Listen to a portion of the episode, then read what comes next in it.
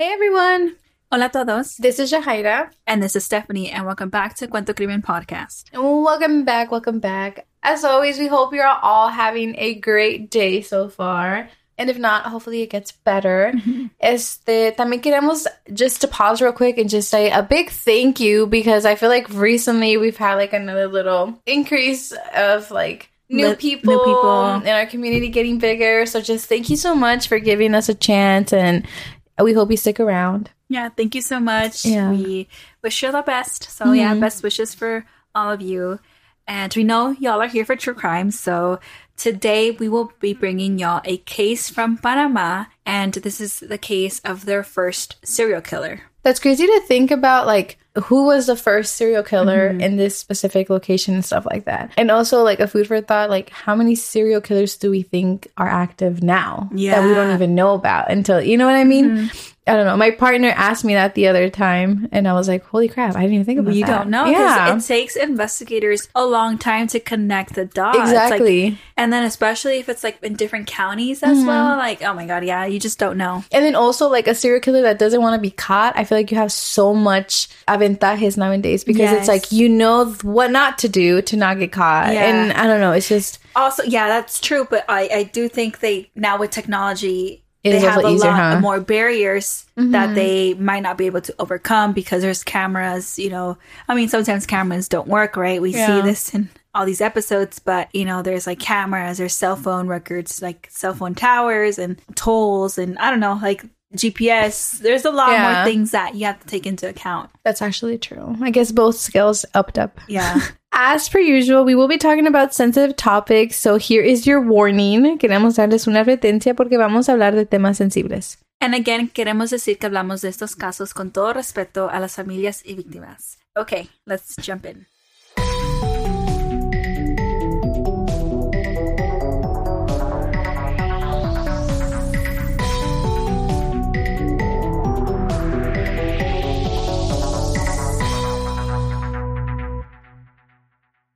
So, if you don't know who Silvano Ward Brown is, let us tell you. Hoy vamos a hablar sobre the first serial killer in Panama's history. Silvano Ward Brown es de Panamá y él mató entre los años 1956 a 1973.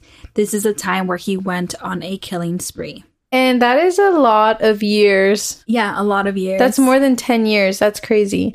And because of his crimes, he is known as El Estrangulador de Panama, which is kind of reminds me of the Cleveland Strangler. Yes, yeah, that's another episode Yeah. that we Covered. uh, covered here on Cuento Crimen. Uh, but before we dive into his crimes, let's start on page one. Silvano was born on September 19th, 1941, in Puerto Armuelles, Chiriquí province in Panama, and he was born into a family of Afro Panamanians. And he had a normal childhood like any other kid.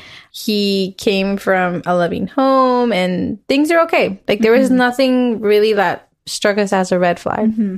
But things started to change. He started growing up, and his attitude became different. And overall, he became a different person. Like, he wasn't the little boy anymore. You know, like, I guess just a whole different character change, right? He stopped focusing on school. Y fue a la primaria up until the fourth grade. So, still a kid. So, overall, he was just not acting as a kid or we're, we are talking about like in the late 1940s Yeah. when he was a kid And honestly, like fourth grade, you're still pretty young when you're in fourth grade. Like Yeah. a lot of the fourth graders at my campus try to act up. I'm like, stop. but yeah, but it is usually like when attitudes start like flaring up, cuando hay cambios, you know, hormones, people are going through it. Mm-hmm. And so for Silvano, what triggered this or lo que piensan que pudo haber afectado fue que todo esto pasó cuando su papá dejó a su familia. and you know we've, we've kind of said this in the podcast. Everybody reacts differently to any kind of mm-hmm. situation in your life. So and in this case it seems like silvano had a behavioral change you know in the same time frame as his parents separation mm-hmm. And just like this behavior was super problematic. Like it wasn't just like talking back or any of that. It was hardcore stuff. yeah, yeah, hardcore stuff. He at some point served two years in a juvenile prison for an unspecified offense. We couldn't find more information on this, but we do know that he did spend time mm-hmm. At such a young age. Yeah, so like going to juvie and having detention, I feel like it's on two different scales. Mm-hmm. and it seemed like his behavior just kept escalating hasta que llegamos al año 1959 y ahí es cuando él empezó a asesinar a personas. Y su primer asesinato tomó lugar cuando él tenía solo 12 años. And he was looking for a house to break into in San Francisco, Panama. And that's when he came across the house of 18 year old Paula Caballero. And so, yeah, he broke in into Paola's house. He, you know, he then realized that she was home. And él se le quedó viendo um, cuando Paola se estaba cambiando. Y luego ella se dio cuenta que ahí estaba alguien y ella se espantó. He had a knife with him and he began to stab her in the chest, and then he ran away, leaving Paula there to bleed out. Luckily, authorities were able to connect Silvano to Paola's murder. He was caught and sentenced dos años en un recursorio de menores y luego diez años en Coibas Islands Prison. Y cuando estaba en prisión, a medical and forensic psychiatrist, José Khaled, dijo que cuando Silvano cumpliera su condena y ya podría salir de allí, que él creía que Silvano iba a matar otra vez. I think that's such a scary statement for a professional to say that. Like, I believe this person is capable of killing again once they get out. I mean, I think it should be taken serious, Oh yeah, for sure. you know, but it is also like opinions. I feel like maybe there should be more medical and forensic psychiatrists, you know, to give in their and input. that's also what I was like thinking, like, well, what makes him think this? Like, what was his evidence or, Yeah. you know, supporting details? yeah, it, it's just a scary statement. Yeah. Um, But anyway, Silvano siguió y cumplió su sentencia. So on December 4th, 1969, he was finally released.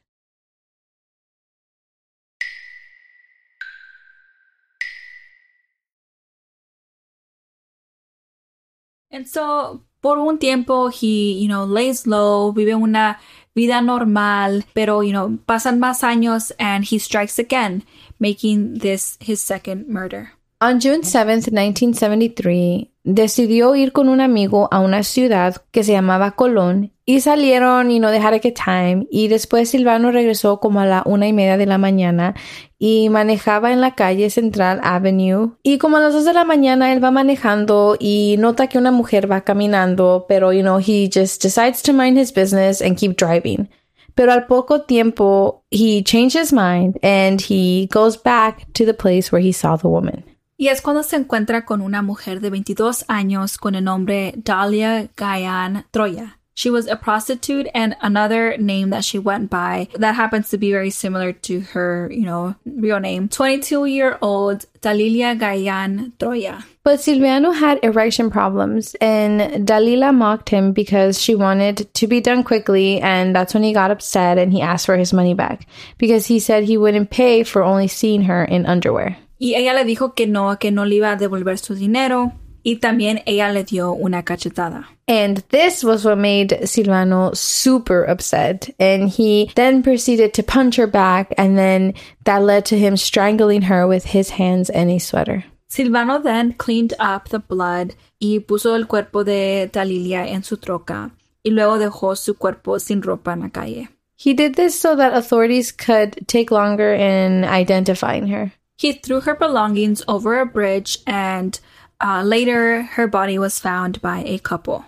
Y ocho días después, Silvano conoció a 23-year-old Rose Maria Gomez Orlas, and she was a prostitute, and another name of hers was Rosa Maria Gomez. And the same thing happened again. They went on a walk, and later on, he had um, an erection problem, and because of this, she became his third victim. Silvano got really upset at her when she started to tease him about, you know, the issues that he was having. And como dijo Stephanie, it was deja vu again. Hmm Silvano became really angry. Like it seems like this is a very sensitive topic for him. So he began punching her and strangling her with his hands and a sash that she was wearing. Y Silvano hizo lo mismo, dejó su cuerpo tirado sin ropa, so again, authorities could take longer in identifying her. And she was found June 19, 1973. The National Research Department, then led by Dario Arosemena, quickly connected the two murders because,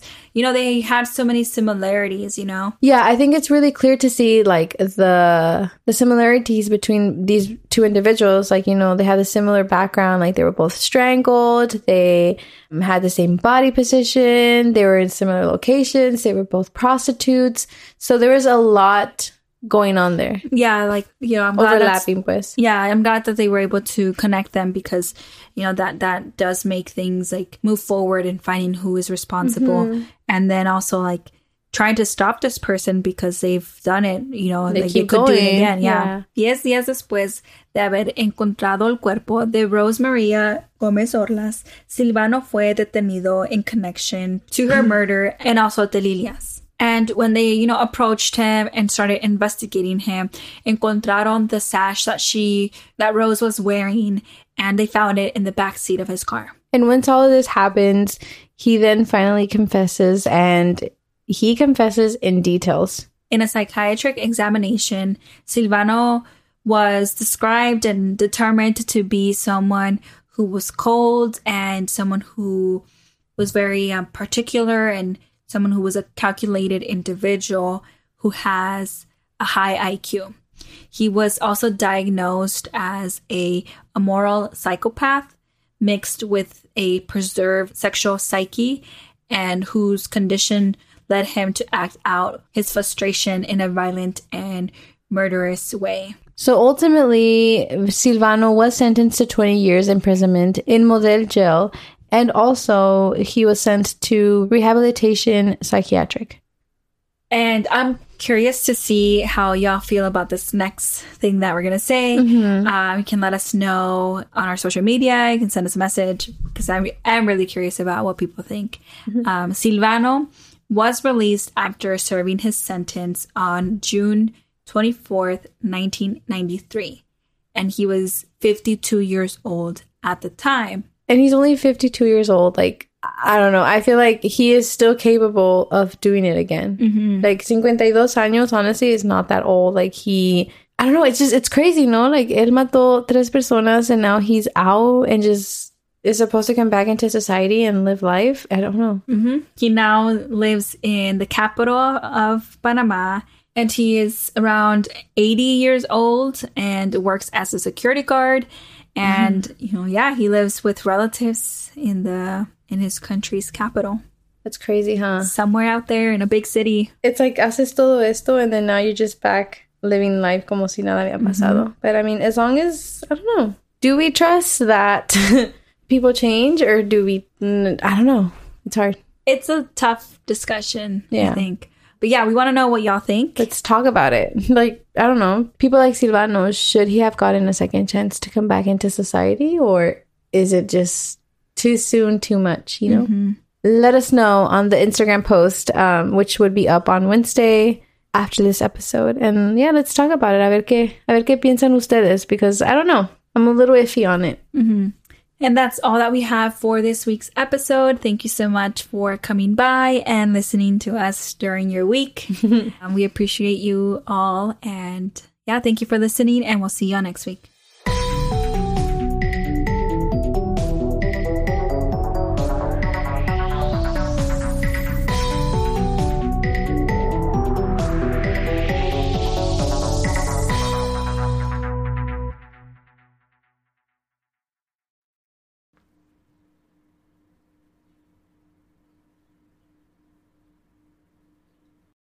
What's up, guys? This is the Unnoticed Podcast with your host George. and your host Ricardo, where we get straight into pop culture, true crime, conspiracies, and scary stories. making you feel like you're right in the room with your homies. And you can find the Unnoticed Podcast on all platforms. And with that being said, Welcome back to the spot. Don't make it hot, we love you. even if you love us or not. Ah.